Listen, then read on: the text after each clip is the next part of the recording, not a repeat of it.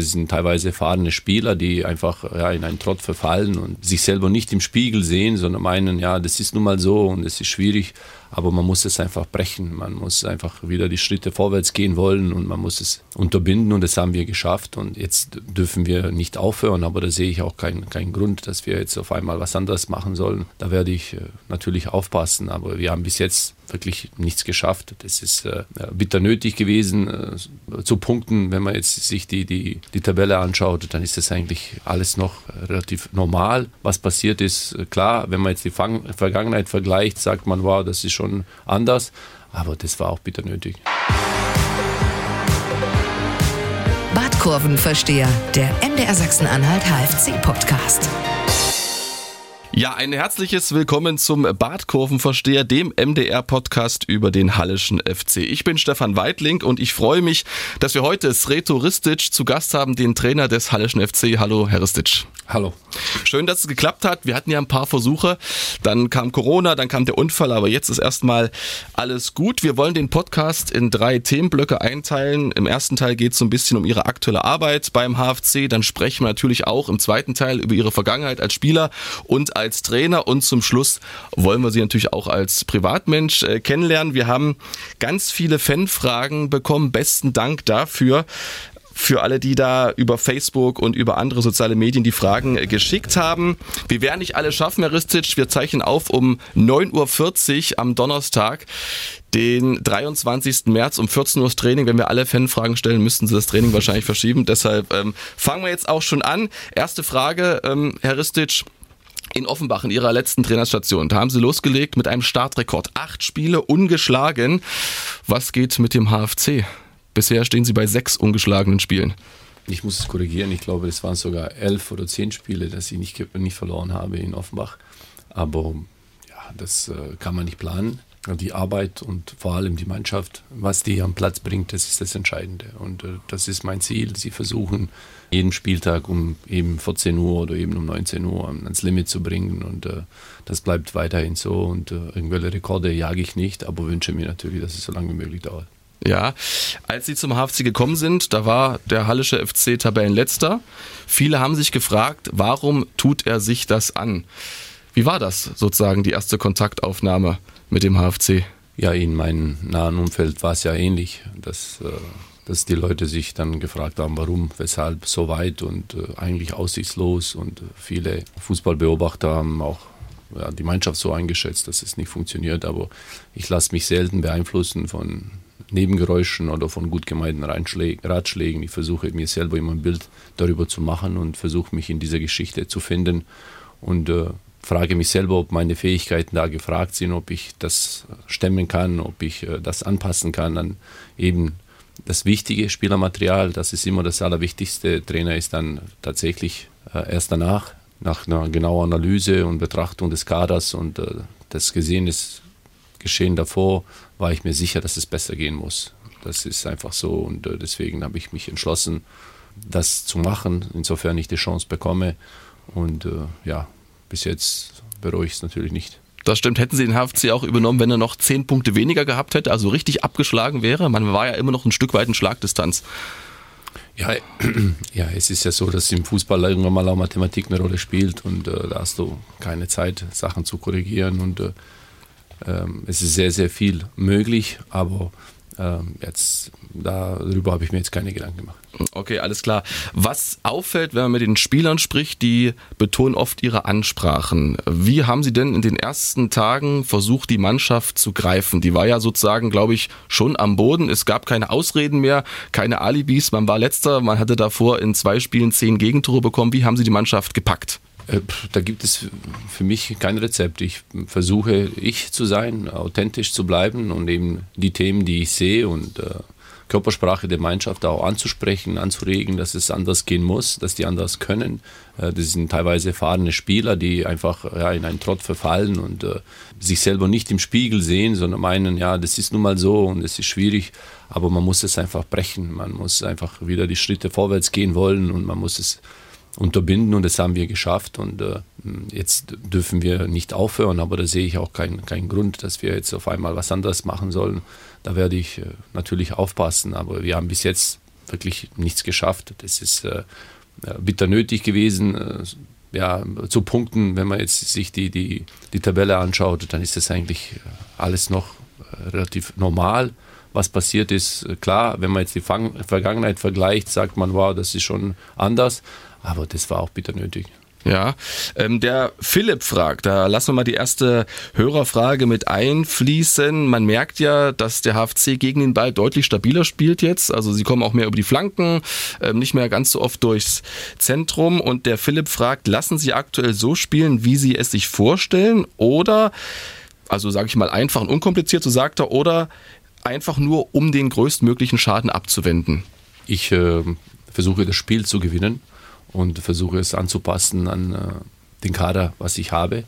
Ähm, ich habe ja bisher, bisherige Trainerkarriere als Co-Trainer oder als Cheftrainer viele Systeme gespielt, äh, viele Sachen angepasst und äh, zerre aus dieser Erfahrung immer und äh, versuche eben Spiel zu gewinnen. Und äh, das ist mit Sicherheit nicht optimale Wunschdenken, wie ich Fußball spielen möchte, aber äh, das Allerwichtigste ist, dass die Jungs, die auf dem Platz sind, äh, ihre Fähigkeiten abrufen können auf den Positionen, auf denen sie sind. Und das versuche ich so anzupassen, dass sie sich zu 100 Prozent entfalten können. Das Entscheidende ist also erstmal nicht die B-Note, sondern man möchte einfach Erfolg haben. Habe ich das jetzt so richtig verstanden? Ja, es ist äh, beides ist mit Sicherheit für einen Trainer wichtig, aber für mich zählt es aktuell nur zu Punkten wenn man mit den Spielern spricht, hatte ich schon angesprochen, ähm, zum Beispiel Tom Zimmerschied, der hat gelobt, ähm, dass die Videoanalysen sehr lang seien, ohne aber langweilig zu sein. Vielleicht können Sie das mal erklären. Also wie schafft man es, die Jungs dann sozusagen so lange vor dem Bildschirm zu fesseln, dass sie auch trotzdem gebannt zuschauen? Ja, Sie sagen das zu fesseln. Das ist äh, ein, ein Film, das die gedreht haben. Äh, ich war der Regisseur. Wir haben Sachen trainiert, wir haben Sachen angesprochen und jetzt wollen wir sehen, was wir auf den Platz gebracht haben. Nur so können wir besser werden, indem wir uns selber finden, vorher besprechen, sehen, tun und dann eben nochmal nachher analysieren und äh, die ziehen gut mit. Wir haben auch wenig Zeit zu trainieren, deswegen sind die Analysen ein bisschen länger, weil wir wirklich äh, sehr viel oft auf dem, auf dem Bildschirm äh, ja, in, in anregen müssen. Ich freue mich, dass es so ist, aber ich bin jemand, der auch Pausen gesteht. Wenn einer sich verändern muss, Popcorn hauen, kann er machen. Wie lang ging die Auswertung nach Elversberg ungefähr, dass wir mal eine Vorstellung haben? Weiß ich nicht, aber ich würde sagen, so eine knappe Stunde, Stunde. Echt. Und dann werden sozusagen die positiven Aspekte und die negativen Aspekte sicherlich besprochen.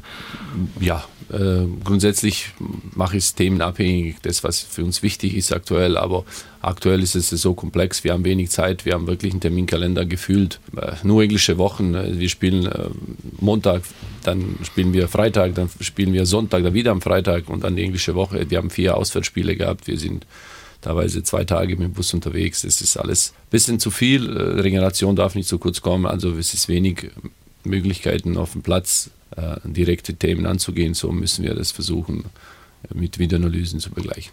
Und dann müssen sie auch personelle Rückschläge in Kauf nehmen. Berko ist eine Weile raus jetzt und vor allem der Kapitän Jonas Niedfeld. Was war Ihr Gedanke, als klar war, der fällt mindestens mehrere Wochen aus? Bis dato hat die Abwehr sehr stabil gestanden. Es war ein bitter erkaufter Sieg, das muss man einfach sagen. Zudem ist auch noch in der letzten Minute passiert. Ähm, er war oder ist natürlich ein wichtiger Spieler für uns, ist ein Kapitän, ist ein Leader, ist in der Hierarchie ganz oben angesiedelt, aber nutzt nichts. Das ist Sport, das passiert und äh, wir haben eine Möglichkeit gehabt zu zeigen, äh, was für eine Gemeinschaft wir sind, ob wir das sind, für was wir uns halten. Und äh, ich muss sagen, das hat die Mannschaft sehr gut aufgehangen. Der Andreas fragt, ähm, kommen Sie mit ehemaligen Spielern wie zum Beispiel Tunay Denis oder Sören Redemann besser zurecht am Anfang oder spielt das keine Rolle? Das spielt absolut keine Rolle. Das ist für mich dann auch relativ einfach. Ich hatte mal ein Freundschaftsspiel gegen Meuselwitz, äh, wo ich dann auch sehen kann, mit zwei Mannschaften, was ist in der Mannschaft drin, was steckt da. Jeder darf sich zeigen in der Halbzeit und habe relativ schnell gesehen, dass äh, der eine griffiger ist, der es schneller versteht, der eine fühlt sich vielleicht jetzt dick besser abgeholter, weil er mich kennt, aber für mich spielt das überhaupt keine Rolle. Das ist, äh, ich entscheide das, was ich sehe und was für die Mannschaft wichtig ist. Tuna Denis, der blüht aber unter ihnen auf, das lässt sich nicht abstreiten, schießt Tore, erzielt Vorlagen, ist zweikampfstark, beschleunigt auch oft mal das Spiel. Ähm, wie können Sie sich seine positive Entwicklung erklären? Muss ja mit Ihnen zu tun haben. Ich kenne Dennis nur so. Ich hatte ja auch äh, anfangs meine Schwierigkeiten mit ihm, aber das war. In Offenbach? In Offenbach, das war. Was sieben, war da los? Sieben Tage lang. Dennis äh, hat seine Art, Fußball zu spielen und äh, ich habe aber meine Art und ich glaube, dass es in der Regel so ist, dass sich Trainer durchsetzen soll und äh, ich versuche es zu vermitteln und äh, der ist ein hochbegabter Fußballer. Er versteht das, wenn er abgeholt wird und wenn er klare Aufgaben bekommt, dann, äh, wie gesagt, ist er hervorragender Fußballer, dann kann er es auch umsetzen. Und ja. das tut er. Ja, ähm, heißt seine Art, dass er vielleicht manchmal ein bisschen risikofreudig spielt, ein bisschen schnörkelig, also vielleicht mal versucht, den Gegner zu tunneln in einer Situation, wo es vielleicht nicht nötig wäre. Meinten Sie das, was Sie erstmal aus ihm rausbekommen mussten?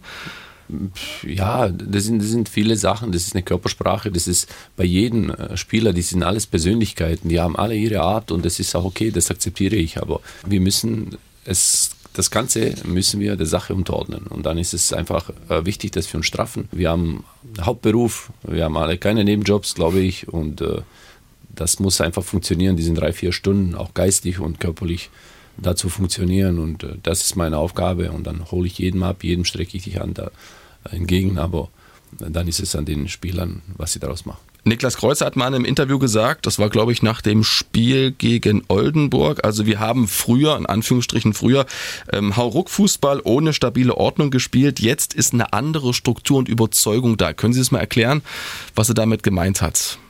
Das möchte ich nicht äh, erklären. Das ist, äh, jeder Trainer macht sich seine Gedanken und wenn Ergebnisse nicht da sind, dann ist es für viele Spieler nicht gut, äh, für Umfeld nicht gut. Und, äh, aber ich bin mir sicher, dass André sich wahnsinnig viel Gedanken gemacht hat über die Art und Weise, wie er Fußball spielen möchte. Und äh, sind Sachen vielleicht nicht aufgegangen oder Matchglück oder wie auch immer. Und äh, man verfällt dann in, ja, in so einen Negativstrudel und dann ist es schwierig, da rauszukommen.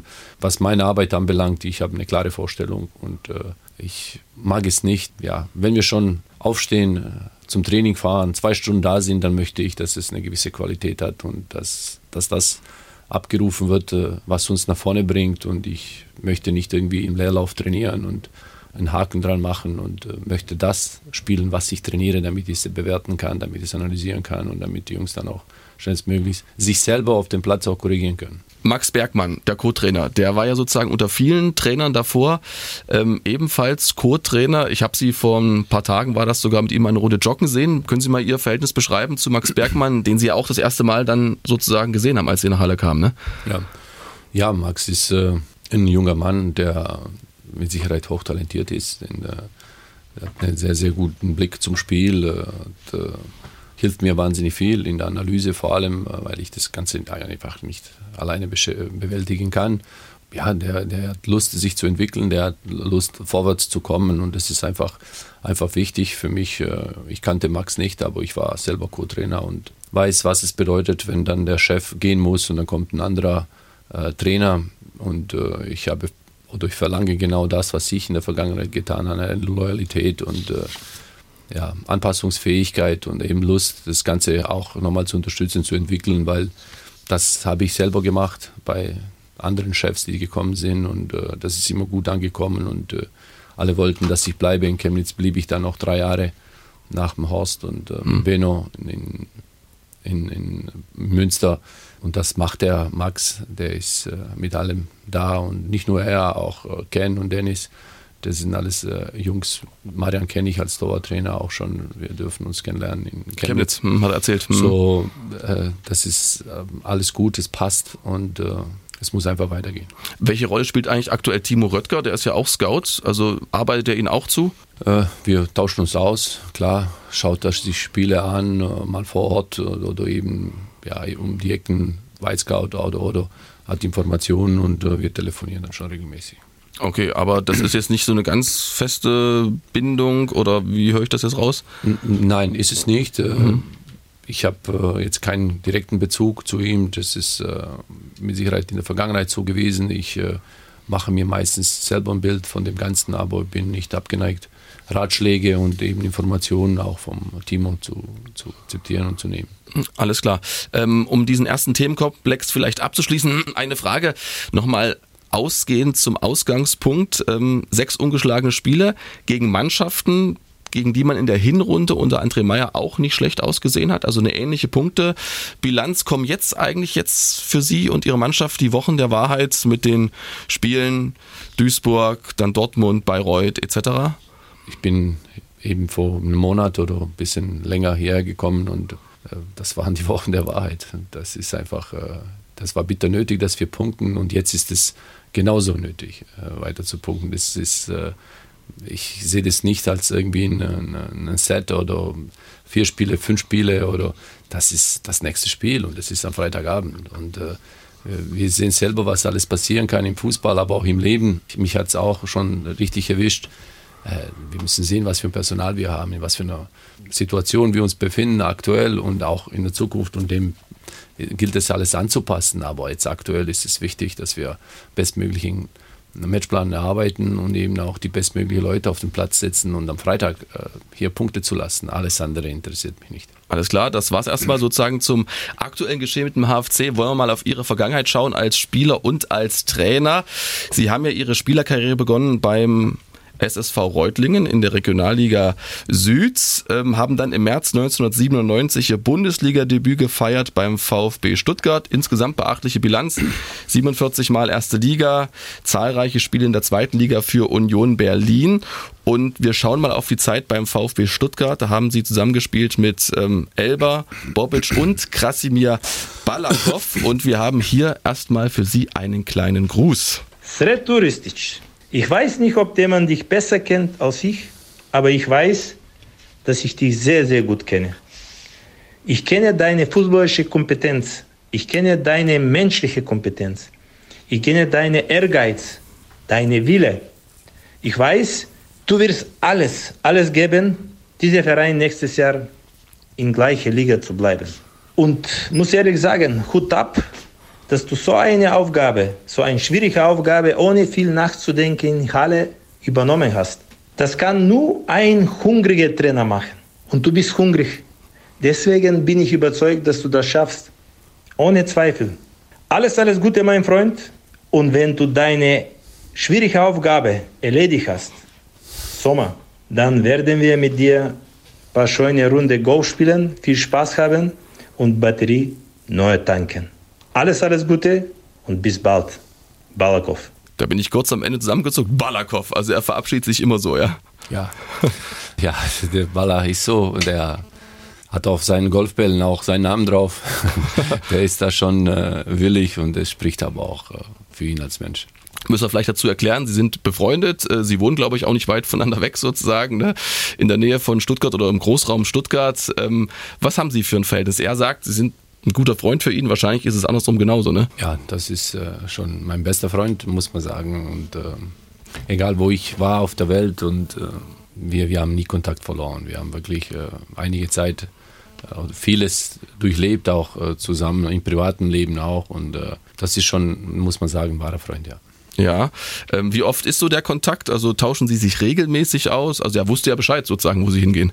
Ja, ja. Wir, wir sind jetzt nicht täglich, aber wir telefonieren regelmäßig. Äh, vielleicht ab und zu mal auch zweimal am Tag, aber dann ein paar Wochen nicht. Das ist schon so. Wir sind, äh, spielen beide sehr gerne Golf. Auch äh, er spielt richtig gutes Golf und hat mehr Zeit wie ich.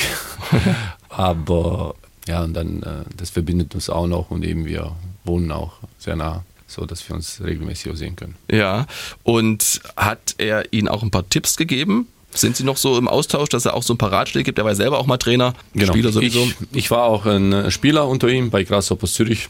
Das, war, das ist für mich nicht nur ein Trainer gewesen, das ist auch ein guter Trainer, sehr guter Trainer, der auch äh, für, aus meiner Sicht auch eine Chance äh, verdient hat, höher zu trainieren. Genau dasselbe, dasselbe halte ich vom Horst Steffen. Das sind Jungs, die wirklich was drauf haben und auch eigentlich höher arbeiten müssen.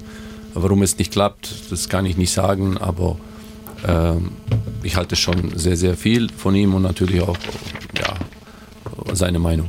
Ja, Sie haben ja mit ihm zusammengespielt beim VfB Stuttgart. Wir haben es angesprochen äh, mit dem magischen Dreieck. Warum wurde es damals eigentlich kein magisches Viereck mit ihm zusammen? Ja, das verstehe ich auch nicht. Also muss ich ganz ehrlich sagen. Damals war, war glaube ich, die Taktik nicht so ausgereift, dass man mit zwölf spielen dürfen.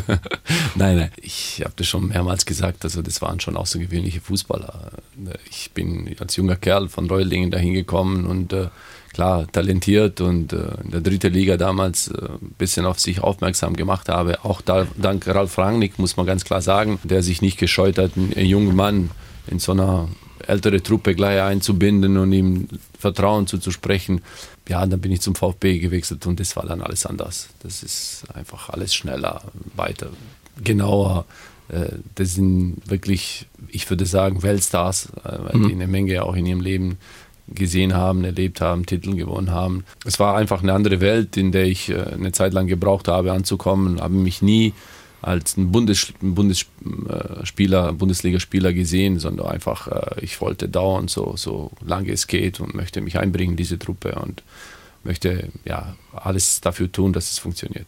Sie haben jetzt kürzlich, äh, gestern war das in der Mitteldeutschen Zeitung auch ein Interview gegeben, haben gesagt, damals Ihr Trainer war Jogi Löw in Stuttgart, der ist nie so in Routinen verfallen. Ähm, was heißt das vielleicht auch für Ihre Arbeit beim HFC? Haben Sie das übernommen, dass Sie auch sagen, ich variiere, ich verfalle eben nicht in solche Routinen? Ja, das ist speziell, wenn ich jetzt die Vergangenheit vom Yogi sehe, dann ist das mit Sicherheit so, aber auch die anderen Trainer, auch Ralf Rangnick, der ist jemand gewesen, der eine Vision hat, der das bedingungslos verfolgt und alles dem unterordnet und äh, äh, permanent an Entwicklung arbeitet und äh, das sind Sachen, die ich einfach äh, mitgenommen habe und gesehen habe, dass du kannst ja nicht äh, mit einem normalen Business das vergleichen, Licht an, Licht aus, das funktioniert einfach nicht im Fußball.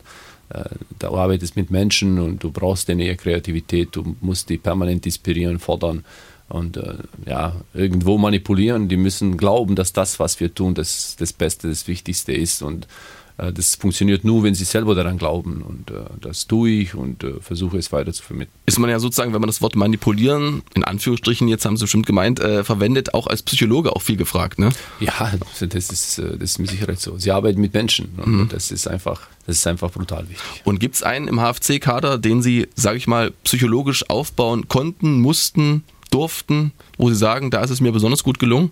Ja. Also ich finde ja zum Beispiel Sören Reddemann, der hat jetzt eine ganz andere Ausstrahlung sozusagen, auch im Zweikampf. Also irgendwie wirkt er präsenter. Das ist okay, wenn Sie das so wahrnehmen. Ich, ich denke, dass der Redde das noch deutlich besser machen kann, dass er das auch machen wird in Zukunft. Wir gehen die Schritte. Ich, ich möchte nichts überspringen, weil es einfach dann auch zu ja, wieder Leistungsabfall kommen kann. Man muss einfach auch einen Raum und Zeit jedem Einzelnen geben, äh, Stück für Stück ja, nach vorne kommen zu wollen und das ist das Ziel und ich glaube, wir sind da ganz gut unterwegs.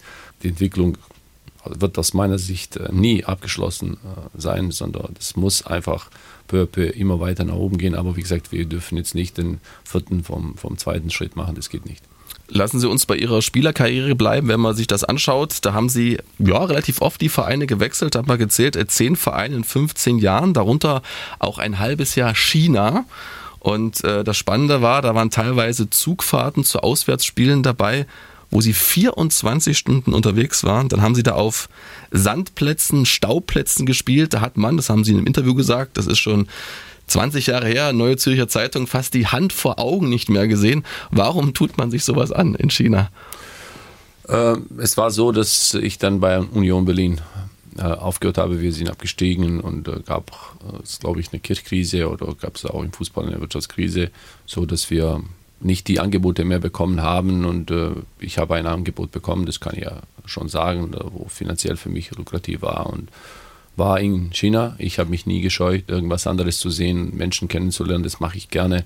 Und zu der Zeit gab es auch ein paar deutsche Spieler. Jörg Alberts kann ich mir erinnern, auch dann irgendwann mal den Carsten Janka und und und, so dass ich ja, warum nicht? Das probiere ich mal. Die Stadt Guangzhou ist eine Riesenstadt, junge Stadt. Da habe ich gesagt, okay, das mache ich.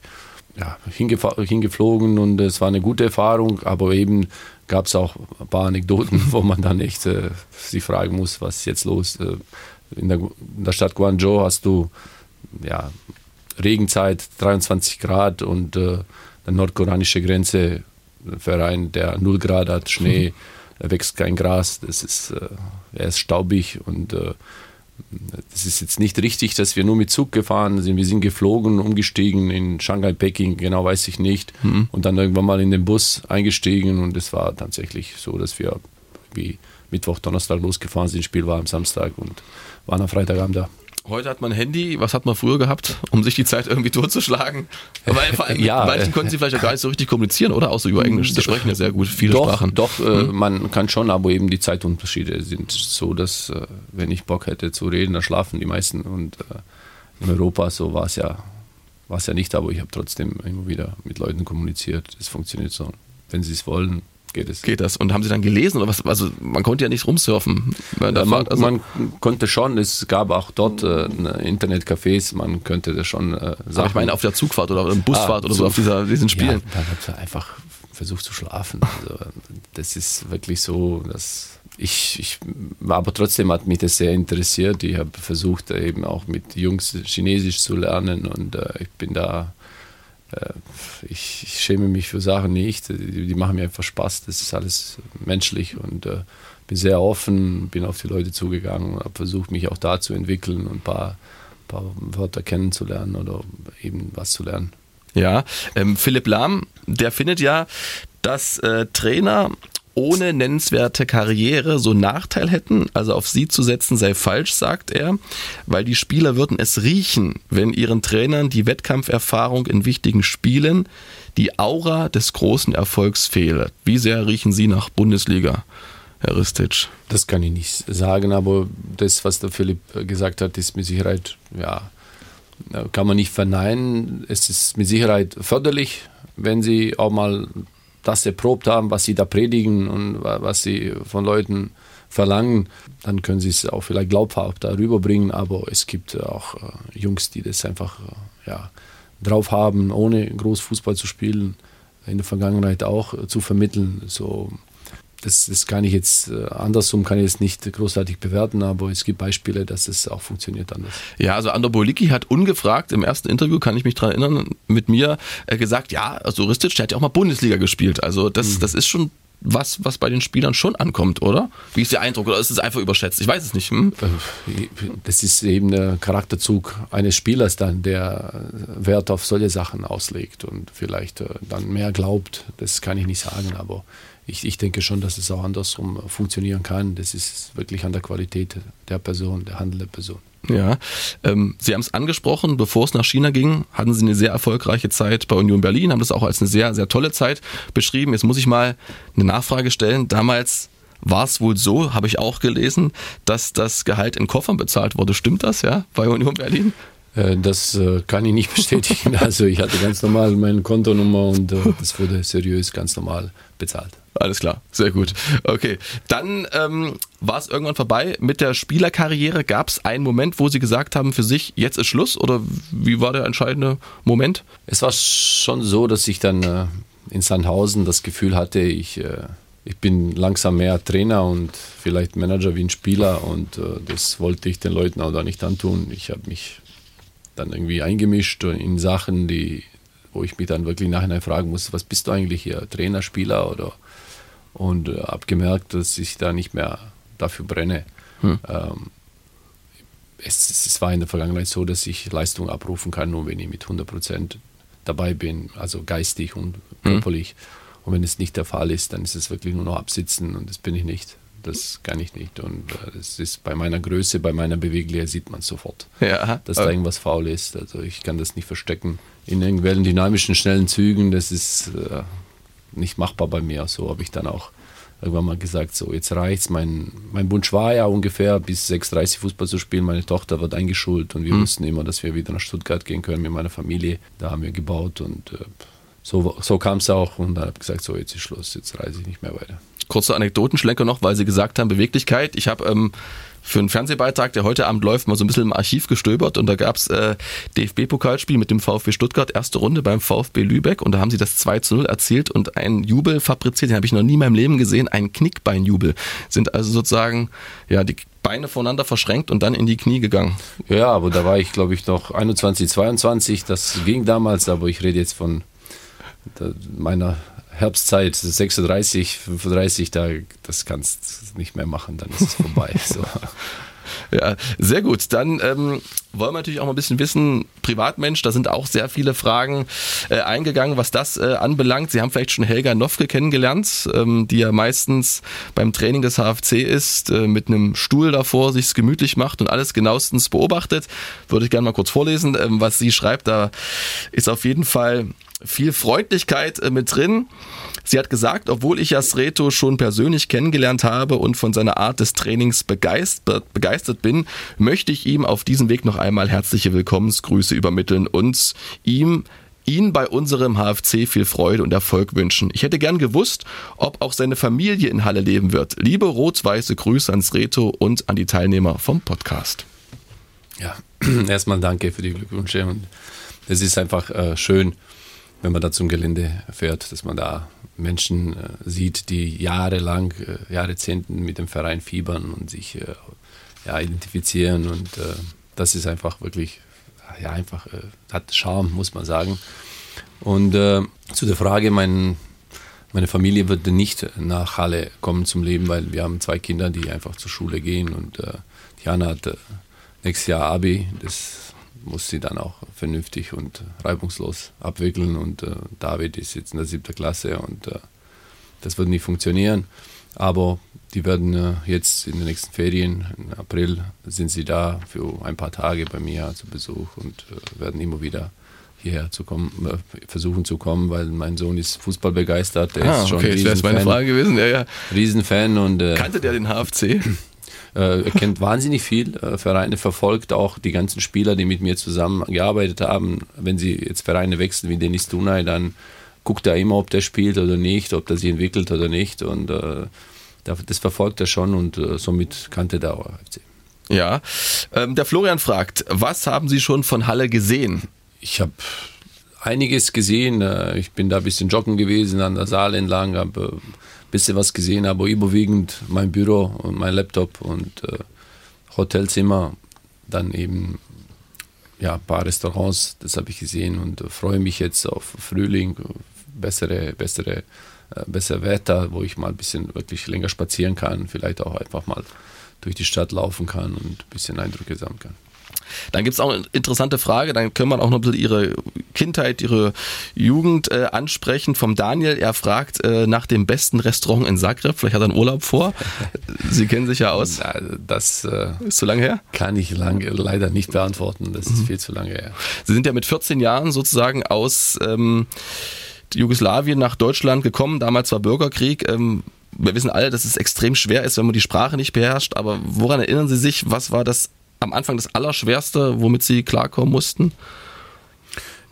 Ja, einfach äh, dieses ohne Freunde da zu sein. Das war so ein bisschen Einsamkeit. Das bin ich überhaupt nicht. Also ich brauche Leute um mich herum. Ich, ich möchte reden, ich möchte mich unterhalten, ich möchte meine, meine Gefühlssituation, meine Stimmung äh, weiter transportieren. Ich trage ungern Sachen in mir. Ich, äh, ich brauche das einfach und das war schon so, dass ich äh, so ein bisschen eingegangen bin und alleine und äh, das hat mir am meisten gefehlt, einfach Gesellschaft. Aber dieses Durchbeißen, was Ihnen ja gelungen ist, hilft Ihnen das auch noch heute im Rückblick bei Ihrer Arbeit, dass man also sieht, man kann Widerstände überwinden, man kann durch schwierige Zeiten irgendwie durchkommen? Das ist einfach äh, wichtig, das, ist, das treibt mich an, weil ich weiß, ich habe das mehrmals schon gesagt, also jeder sehnt sich nach besserer Zeit, nach schönerer Zeit und äh, alle die Leute, die da, dafür arbeiten und da eben durch schwierige Zeiten durchkommen, dann ist es einfach nur, nur Zeitfrage, wann sie wieder schönere Sachen erleben. Aber vorausgesetzt, die setzen sich durch und, und lassen sich nicht unterkriegen in den schwierigen Zeiten. Ja, und ist diese Familiengeschichte für Sie auch noch präsent? Also denken Sie da oft dran oder ist das jetzt irgendwie schon ein Stück weit verarbeitet? Ja, es ist, ich weiß es nicht, wie, wie weit man Sachen verarbeiten kann. Das ist immer wieder mal. Äh, ich habe jetzt ein Ereignis gehabt mit diesem Unfall das ist sehr knapp gewesen und äh, es ist auch irgendwo vielleicht gut, wenn man sich selber nicht daran erinnern kann und sich vor Augen führen, was eigentlich das Wichtigste im Leben ist und äh, immer wieder so ein bisschen Abstand zu gewinnen. Das ist ein toller Job, den ich habe und äh, liebe das, aber äh, Gesundheit, Familie, das ist einfach das, was ja, das Wichtigste überhaupt ist und äh, das sollte man sich immer wieder vor Augen vorführen. Herr Ristic, in welchem anderen Beruf außer als Fußballtrainer würden Sie nicht gleich als Amateur auffallen? Das weiß ich nicht. äh, Also, Vielleicht Anlagentechniker, haben Sie ja gelernt? also falls Sie mal äh, irgendwie Wasserschaden, also rufen Sie mich bitte nicht an. Äh, Das äh, kann ich nicht. Ich habe das äh, gelernt. Äh, Ich habe äh, dreieinhalb Jahre Ausbildung gemacht bei der Stadtwerke Reutlingen. Ich war, glaube ich, ein ganz guter Auszubildender, habe mich wirklich bemüht, auch zu schweißen, gut zu schweißen. Und äh, ja, aber das ist, äh, bei mir ist es so, sie, ich muss die Sachen lieben, ich muss ich, muss ich sein. Und äh, das war eine der wenigen Sachen, die ich gemacht habe, meine Mutter einfach zuliebe. Die ist der Meinung gewesen, mit Fußball kann man nicht leben. Da, das funktioniert doch nicht, das ist alles nur Show. Und äh, lern einen anständigen Beruf, dann bist du abgesichert. Wenn dir morgen jemand ein Bein bricht, dann stehst du da. Und ich habe das einfach ja, mit knirschenden Zähnen auch gemacht. Hatte auch äh, gute Unterstützung, auch die ganzen Jungs, die mit mir da gemacht haben, meine Meister und äh, die ganze Crew bei der Stadtwerk Reutlingen hat mich großartig unterstützt und hat mir geholfen, weiterhin beim Fußball dabei zu bleiben, Fußball zu spielen und äh, das war eine schöne Zeit, aber ich Aber jetzt sind Sie auch ein bisschen um die Frage drum geschifft. Also was wäre denn sozusagen ein Beruf, wenn Fußballtrainer äh, verboten werden würde? Keine Ahnung. Ja, das, das weiß ich jetzt nicht. Das, Okay. äh, das muss ich ganz ehrlich sagen. Mhm. Das, äh, Frage ich anders, gibt es eine Sportart, für die Sie nicht geschaffen sind? es gibt viele Sportarten, die, die mich jetzt überhaupt nicht reizen. Also ich so irgendwie Pferdereiten und so Gewichtsheber und so Sachen. Das ist jetzt nicht so mein Ding, aber sonst ähm, gewisse Sachen mit Ball, wo, wo auch ein bisschen Kreativität gefragt wird und äh, äh, vielleicht so eine Schlitzohrigkeit auch, das gefällt mir alles. Das Okay. da bin ich Mhm. sehr gerne dabei. Ja. Sehr gut. Womit kann man Ihre Laune schlagartig verbessern? Laune verbessern. Ja, mit guten Nachrichten, mit gutem Witz, mit einfach einer entspannten Atmosphäre. Dann, dann bin ich sehr, sehr gerne dabei und es macht mir einfach Spaß, sich über Themen zu unterhalten, die einfach können ernst sein, aber sollen in einer lockeren, lockerer Gesellschaft sein und das, das entspannt mich einfach, mit Menschen zu sein. Wie lange kommen Sie ohne Handy bzw. Internet aus? Das ist bei mir absolut kein Problem. Das brauche ich nicht. Das ist wirklich nur lästig. Das stresst mich nur. Wenn ich was brauche, greife ich ja, zum Handy, aber sonst brauche ich das nicht, um mich abzulenken. Letzte Frage aus dem Bereich Buntes, dann gucken wir nochmal auf die Zukunft mit ihm beim HFC.